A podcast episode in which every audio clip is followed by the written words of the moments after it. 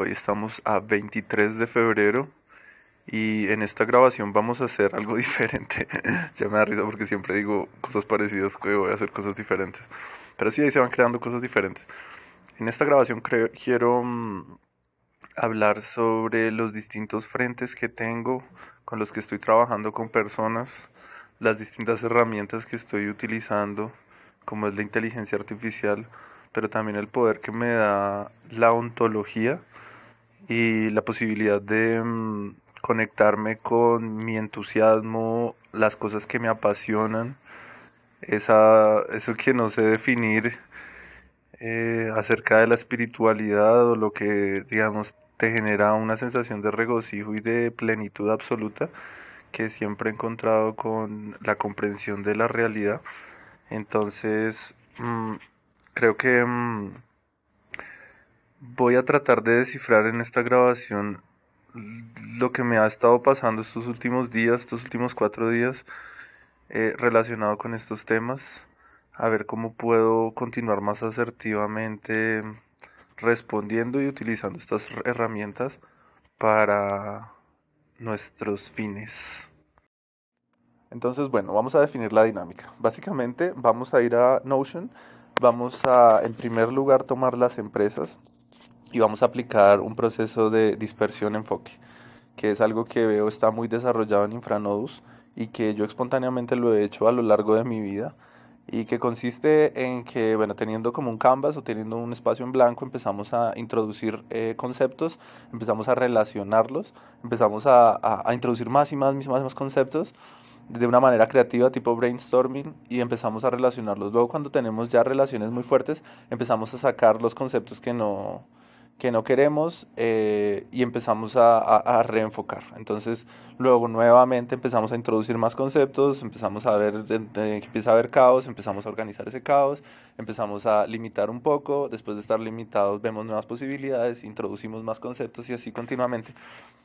Eh, entonces vamos a tomar por ahora... Eh, todas las empresas que tenemos, vamos a enfocarlas un poquito y vamos haciendo grabaciones de un minuto donde decimos lo que vamos a hacer, sacamos conclusiones, decimos lo que vamos a hacer, sacamos conclusiones en un bucle de dispersión enfoque. Listo, bueno, hemos terminado en empresas. Ahora podemos visualizarlo por medio de cinco menús diferentes. Tenemos galería, donde aparecen absolutamente todas las empresas. Luego entra automático, que son las acciones que ya tengo internalizadas. Entonces tenemos aquí una relacionada con poder eh, y gobierno. En Dipixel Sobrevivir tenemos lo que es supervivencia, amor, comunidad y apartamento. En cuerpo tenemos calistenia, salud y pesas. Pero estas, digamos, por ejemplo, estas aparecen como automáticas las tres pero en este momento por la operación eso está deshabilitada calistenia y está deshabilitada pesas, entonces igual aparecen acá, pero hay otra dimensión de activas e inactivas que también nos, nos facilitan ver ciertas cosas. Y por último tenemos Dipixel voluntariado, que este está inactivo, pero pronto va a empezar a activarse. En empresas, lo bueno es que reducimos la, la categoría de empresas, que son las que tengo que enfocar ahorita. Em, que en este punto me aparecen son las que no están activas ni son futuras y que además están activas. Entonces aquí me aparece YMCA de Bogotá, YMCA de Colombia, EXI y me aparecen dos personales mías que es Dipixel Entender donde tengo Stable Diffusion, los tipos de admin que tengo, iteraciones, ideas, interacción, eh, intención, perdón, y ChatGPT. Entonces bueno, aquí hay un montón de cosas que no he pasado. Porque de hecho de todas estas la única que sale activa es ChatGPT. Sí. Y tengo otra que se llama Pixel Dominar, que es como Ed2 y transaccionalidad, que las dos están activas. Y finalmente tengo en futuro eh, Anarchy Love y Anarchix, que son dos proyectos que he querido hacer toda mi vida. Bueno, el de Anarchix y el de Anarchy Love sí es algo que que me parece importante ahorita sacar por propias necesidades que me he dado cuenta de, de, la superficialidad con la que las personas ahorita eh, deciden quién o no les gusta, sí, o sea, como eso de las banderas rojas y todo eso, y la posibilidad de utilizar inteligencia artificial para relacionar a personas de una manera mucho más asertiva por medio de puro texto sin imágenes me parece algo interesante. Entonces, bueno, están ahí y finalmente tenemos las que dicen sin objetivos, que solamente está una, que es Manzarobar, que creo que ya en este momento Manzarobar ya solo le queda un campo de operación, o sea que ya esta irá muriendo o morirá, pero de resto entonces están activas todas estas estas empresas y dijimos que un minuto y bueno, em, bueno, hice un resumen de las empresas porque me sentía muy perdido. Ya siento que, que las tengo mucho más enfocadas y muchísimo más claras con este sistema. Bueno, quiero hacer como una especie de paréntesis aclaratorio acerca del objetivo de esta grabación. Estaba tratando de tener una claridad de cuántos proyectos puede gestionar una persona normal y realmente creo que no vale la pena tener más de seis proyectos abiertos. Entonces, después de esta mm, simplificación que he hecho, pues nos han quedado cinco proyectos activos, abiertos, que puedo enfocar fácilmente. Eh, cuatro proyectos eh, automáticos que por ahí veré los sábados y los domingos. No tengo que estarlos viendo entre semanas. La, la carpeta activa es la de la de los que están activos full y que necesito eh, llevar ese seguimiento continuo. Y bueno, y por otro lado quedaron dos proyectos futuros que en su momento se activarán. Entonces, eh, bueno, ya reduje la, la complejidad en, en, las empresas. Ahora seguimos con objetivos. ¿Que ¿Cuántos objetivos puede tener unos abiertos? Pues yo creo que eso sí son muchísimos más objetivos los que uno puede tener abiertos. En este momento tengo abiertos como 18 objetivos, lo cual es, es algo muy, muy aceptable, me parece a mí. O sea, no, no, no tengo que trabajarle mucho acá, me parece. Y pausados, más o menos hay, a ver, creo que hay como unos 20, más o menos. Sí, 19. Entonces, eh, es algo totalmente controlable. Y ahora tenemos ya la lista de acciones que en la lista de acciones hemos entrado un poco en caos en las últimas dos semanas ahí desde...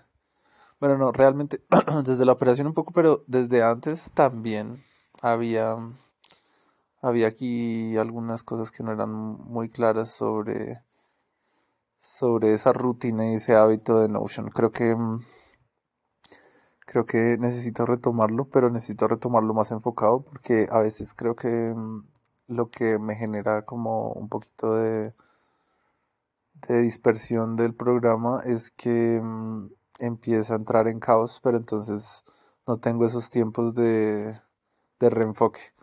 Entonces hoy es un día de reenfoque, esto que estoy haciendo es, es realmente más reenfocar toda esa dispersión que tenía. Y, y tengo que hacer esto un poco más seguido. Entonces, bueno, esta grabación se supone que va a compensar los lunes, martes, miércoles, hoy es jueves. Y bueno, para que lograra hacerlo, tengo que ir muchísimo más. Así que, bueno, ya eh, vamos a terminar de gestionar el caos del de, eh, cronograma. Vamos a reorganizar el cronograma nuevamente y dejando muy claras ahorita sí las prioridades de lo que tengo que hacer, no de lo ya, ya de lo que es urgente, porque realmente he dejado muchas cosas urgentes para, para ahorita por hacer lo importante y, creo que ahorita me están como medio estallando, ya dentro de poquito me van a estallar en la cara, entonces mejor antes de que me estallen, eh, trabajarlas y bueno, cuando termine esto doy mi, dije que un minuto de, tres minutos.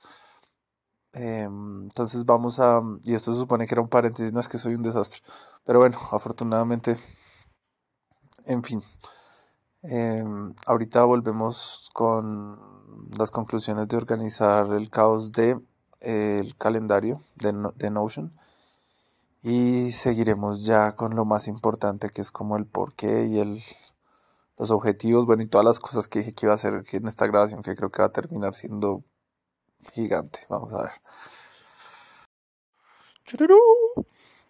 Bueno, este comentario es muy importante para tenerlo en cuenta y es que cuando, bueno, no estoy haciendo seguimientos claros a mis procesos en Notion, que es donde deberían reposar estos seguimientos, eh, probablemente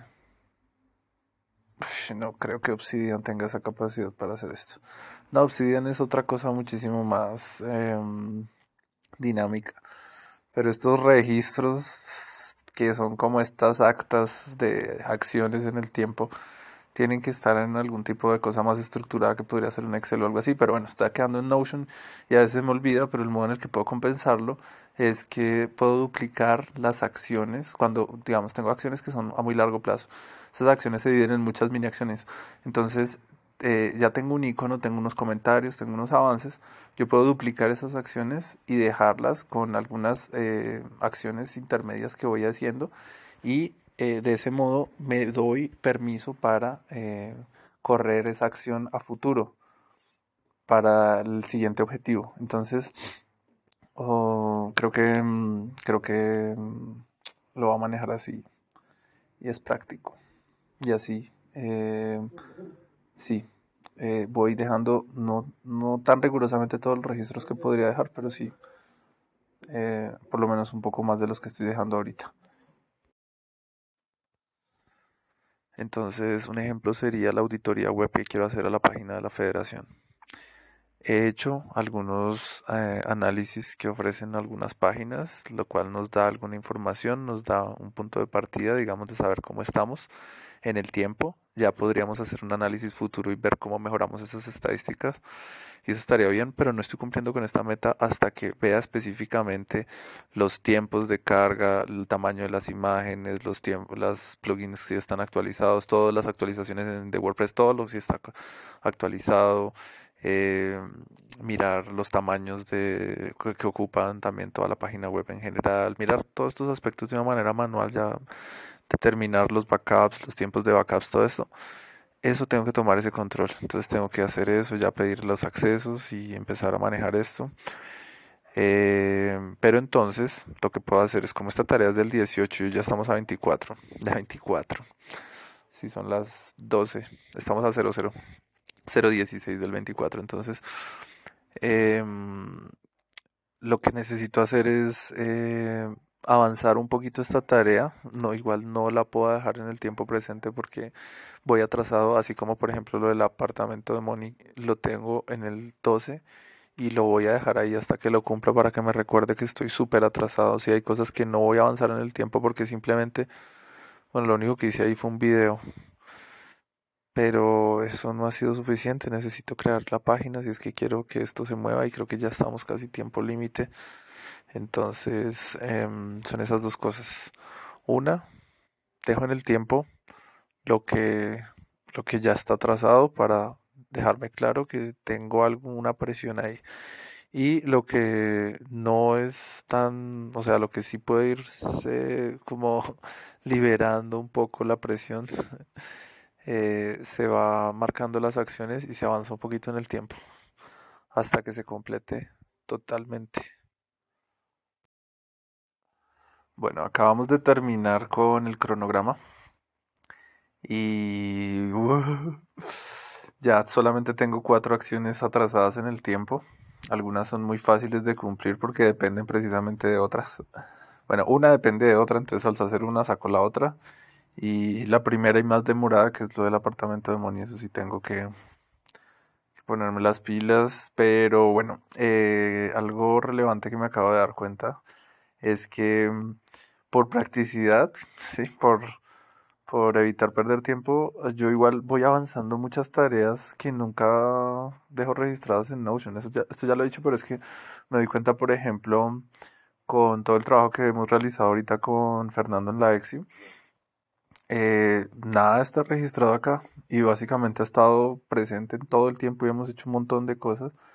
Entonces, sí tengo una tarea general aquí que me dice como, como lo que estoy haciendo, pero puedo esa tarea convertirla en un montón de subtareas, así como, como dije que iba a hacer, eh, en puntos en el tiempo, donde se han avanzado cositas y podemos dejar esos registros. Entonces, más bien me parece importante digamos ahorita que tengo que presentar un informe en, en la federación, verificar todas esas cositas que, que se han hecho en el transcurso del tiempo que uno no le pone mucho cuidado porque sabe que hay una general importante que hay que cumplir y esa es operativa con la realidad. Es que es mi problema, que yo solamente mido los resultados cuando están conectados con la realidad y cuando tienen, cuando funcionan. Pero entonces, em, mientras no funcione y muchas veces los trabajos, las cosas para que funcionen requieren mucho tiempo. Entonces, no tengo cómo, cómo sustentar eso más que con las acciones que se han hecho para llevar a ese fin. Entonces tengo que registrarlas y si, y sí, me parece una buena práctica, es algo bueno para mí también tenerlo ahí y si me lo pide una persona, eh, pues eh, me parecería bueno podérselo presentar a quien me lo pida. Entonces es algo que empezaré a hacer. Entonces listo, bueno, ya terminamos de sacarlo urgente, urgente creo. Y ahora vamos a reflexionar acerca de del propósito y de lo más central que es como el por qué y todo lo que dije que iba a hacer. He estado reflexionando acerca de este trabajo que estoy llevando en Notion y creo que una analogía que se puede hacer con esto muy precisa eh, tiene que ver con los tres tipos más mm, comunes de bots o de asistentes o de modelos de lenguaje. No, sería, es que ni siquiera son modelos de lenguaje porque son más bien tipos de robots conversacionales, por decirlo así, o robots de, de texto o de lenguaje. ¿Sí? En donde tenemos unos bots que simplemente responden preguntas, bots de respuesta, que las tienen en una base de datos. Tenemos otro tipo de bots que son como bots de aprendizaje, que ya aparte pues de su muy em, función automática tienen la posibilidad de, de mejorar o de dinámicamente ir mejorando sus respuestas, pero sin usar redes neuronales. Y tenemos ya al final estos bots que tienen esta capacidad de utilizar redes neuronales que ya entran a otro nivel de sofisticación. Entonces, nosotros tenemos, mm, digamos, por ejemplo, la posibilidad de llevar los calendarios, los registros en los calendarios y con muy poca energía, así como los bots de respuestas, ver rápidamente qué es lo que tenemos que hacer y llevamos en el tiempo. Todo lo que son como las actas, todo lo que son eh, tareas, eh, diarios, eh, que hacen las, las empresas y las, los grupos de personas y que son algo demasiado, mm, digamos, primitivo en cierto sentido, pero eh, muy aclarador o muy mm, necesario, casi que se convierte en algo lo mínimo, lo mínimo posible, ¿sí? Para, para llevar, a hacer un seguimiento de, y saber lo que se está haciendo. Después de eso tenemos ya, digamos, algo así como Notion, que sería como algo así como los bots de aprendizaje, que me permite integrar todo y de manera dinámica comparar una cosa con otra y, y saber cómo se relaciona y crear unas estructuras, metaestructuras mucho más sofisticadas de lo que me permitiría un simple calendario o unas simples actas. Porque además puedo beber todas esas actas, todos esos calendarios, todas esas tareas dentro de Notion y, y ver cómo interactúan y cómo además van mejorando en el tiempo y va mejorando mi, mi estructura también, como lo que acabo de hacer hoy. Pero tenemos ya un sistemas mucho más avanzados, ya con redes neuronales tipo Obsidian, y bueno, Obsidian ya usando, digamos, bueno, eh, todo lo que son estas mm, mocks podría ser, o podría ser utilizando los YAMLs directamente de metadatos para hacer conexiones, o mm, ya si nos vamos a un nivel un poco más avanzado, la posibilidad, por ejemplo, de infranodos, y de empezar a meter ya todos los contenidos de texto de algo y empezar a analizarlos de manera semántica o, bueno, eh, morfológica, ¿cómo se llamaría? Y porque no son de fonemas, sino es de conceptos mínimos. Eh, eso debe tener otro nombre interesante, pero ya de manera lingüística, ¿sí? y de manera empezar a ver por los significados también, empezar a ver por las relaciones que tienen, ¿sí? Pero ya que se genera de una manera orgánica todos estos insights, todo este conocimiento y esta comprensión. Entonces tenemos estos distintos modos para... Y cada uno, no, no podemos decir que uno es mejor o peor, porque es que, digamos, si queremos eh, si no tenemos herramientas para hacer algo muy sofisticado, un celular es suficiente para llevar un bot de respuesta. Un celular sencillo es capaz de llevar un bot de respuesta en WhatsApp que permite a las personas acceder a montones de información, entre las que se podría contar, por ejemplo, actas, cronogramas, calendarios, tareas, ¿sí? Eh, pero tenemos la posibilidad de ir un poquito más allá y empezar a incorporar entonces, por ejemplo, eh, TensorFlow con el autoresponder de WhatsApp y ya de pronto con un celular un poquito más avanzado, eh, empezar a, generar eh, modelos de conversacionales ya con aprendizaje incluido. No solamente de gatillos como estos de respuesta, sino con aprendizaje. Y posteriormente entonces podemos utilizar ya modelos con GPT, con la capacidad de comprender los distintos usuarios o de ir almacenando cierta información de los usuarios que pueda ser retomada en la conversación. Esto será algo más avanzado, pero lo que podemos hacer por ahora, digamos, es que mezclo todo con todo. Ahorita con el proceso que quiero hacer con voluntarios, es que mm, se estructura muy bien con los recursos que se tienen básicos, porque también para tenerle GPT a todos necesitamos pagar el API y ese API tiene que ser sostenible con algún proceso o algún proyecto que, pueda pagarlo y pagar el entrenamiento y pagar las consultas, entonces también requiere muchísimos más recursos em, computacionales y de, dinero y de energía y de tiempo.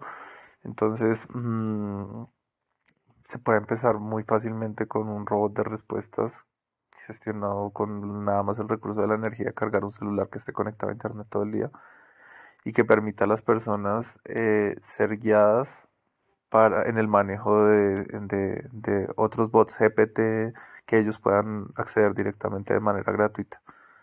Y más bien eh, hacer estos saltos, por ejemplo, ahí nos estamos saltando los bots de aprendizaje o nos estaremos saltando ese, ese proceso, pero ese sería el que llevaría cada una de las personas internamente desde su deseo, digamos, de ser voluntario hasta la posibilidad de operarlo por medio de una mm, consolidación por medio de grupos en WhatsApp, porque todo esto se daría con modelos de, de WhatsApp y grupos de WhatsApp que entre ellos autónomamente generen eh, proyectos completos y la posibilidad de resolverlos eh, con la guía de estos dos bots, tanto del super rápido que los va a llevar a la posibilidad de gestionar el que es hiper complejo. Entonces, bueno, eso, eso me suena, eso me suena y me gusta mucho. Estamos em, eh, ya operando ontologías a un nivel, eh, creo que tapé el micrófono, eh, estamos operando ontologías a un nivel ya pro, muy pro, muy profesional, cuando empezamos a mm, personificar por medio de GPT mm, ciertos roles con habilidades que pueden guiar directamente a los, a los voluntarios. Además estamos cumpliendo una labor muy loca, interesante y que tengo que tomármela con mucha responsabilidad y ahí viene también todo lo de ética de inteligencia artificial y en general, que también es un tema que me apasiona y me ha gustado toda la vida, o bueno, desde hace mucho tiempo y que afortunadamente gracias a varios profesores muy sabios he podido ir entendiendo de manera más mejor, mucho mejor. Entonces, eh, ya tengo anotadas por ahí una serie de cosas importantes que hay que tener en cuenta y bueno, a ver si me acuerdo si es tan importante. Hay dos cosas súper relevantes aquí en ética que vamos a manejar desde el principio que son los sesgos. Eh, que la gente tiene que tener claros, los sesgos, tanto los propios como los de la misma mm, inteligencia, y la, la distancia que se empieza a dar entre la tecnología y, y la capacidad de comprender de cada ser, que, que es algo también que se ha venido dando por mucho tiempo y que, mm, sí, digamos, cada vez la gente es menos capaz de cacharrearle o customizar sus propios aparatos, si hay movimientos de gente que customiza sus carros, sus aparatos tecnológicos, sus dispositivos, y eso es fantástico y es algo que hay que procurar que todas las comunidades lo sigan haciendo, pero sí se ve un, un, una incapacidad, o sea, ya los, los hombres de la casa no son capaces de de reparar sus, sus, sus aspiradoras, porque antes, bueno, si era un motor grande tal, ahorita tienen un montón de, de electrónica, todas las aspiradoras, entonces para, bueno, no todas, pero sí, digamos, por lo menos las automáticas, como para que cualquier eh, amo de casa, bueno, no cualquier eh, hombre de la casa, eh, se ponga a cacharrearles, entonces, mm, esa es una distancia que podría pensarse se va a generar o se va a incrementar con los modelos GPT, pero no necesariamente tiene que ser así porque GPT es el primer eh, avance tecnológico que permite a las personas comprender, o sea, que le permite a las personas comprenderlo, ¿sí? Él mismo les enseña a las personas cómo es. Eh, entonces, además de enseñarles cómo es todo su entorno y enseñarles cómo poder cacharrear y, customizar su aspiradora automática, su robot aspiradora. Entonces, eh, estamos, eh, tenemos una gran oportunidad de iniciar nuestra, nuestra pedagogía con, con el uso de estos modelos GPT, eh, poniendo en la conciencia de las personas estas dos características y generando mm, seres mucho más capaces de interactuar con, la tecnología, no solamente los modelos de lenguaje, sino cualquier tipo de aparato, su celular, sus, que, sea cotidiano para su vida, sus incluso incluso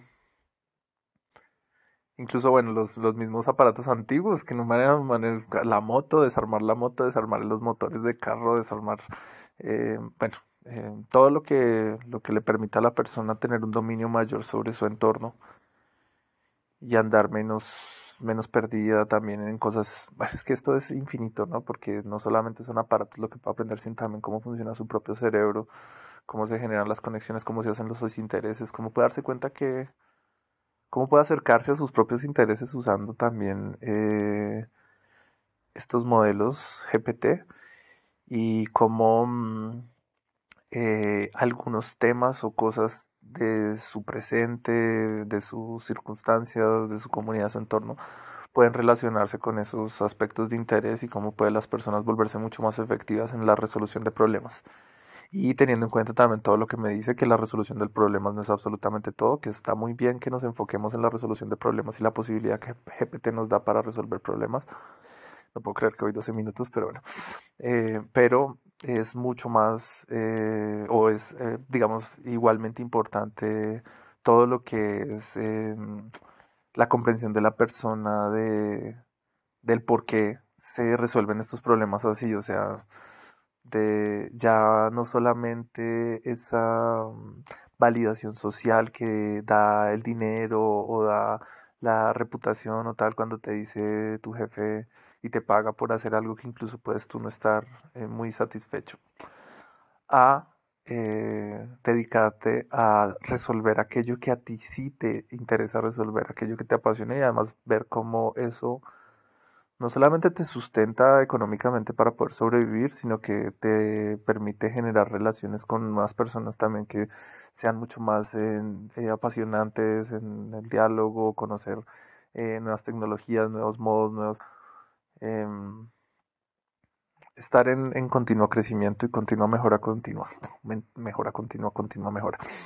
Entonces, joder, no sé si se me queda escapando. Seguramente se me escapan muchas cosas del porqué, pero creo que esta grabación sí va a ser la más larga de absolutamente todas las que he hecho acá. Creo que voy a escuchar un poquito a ver si me falta algo y, y ya vamos cerrando.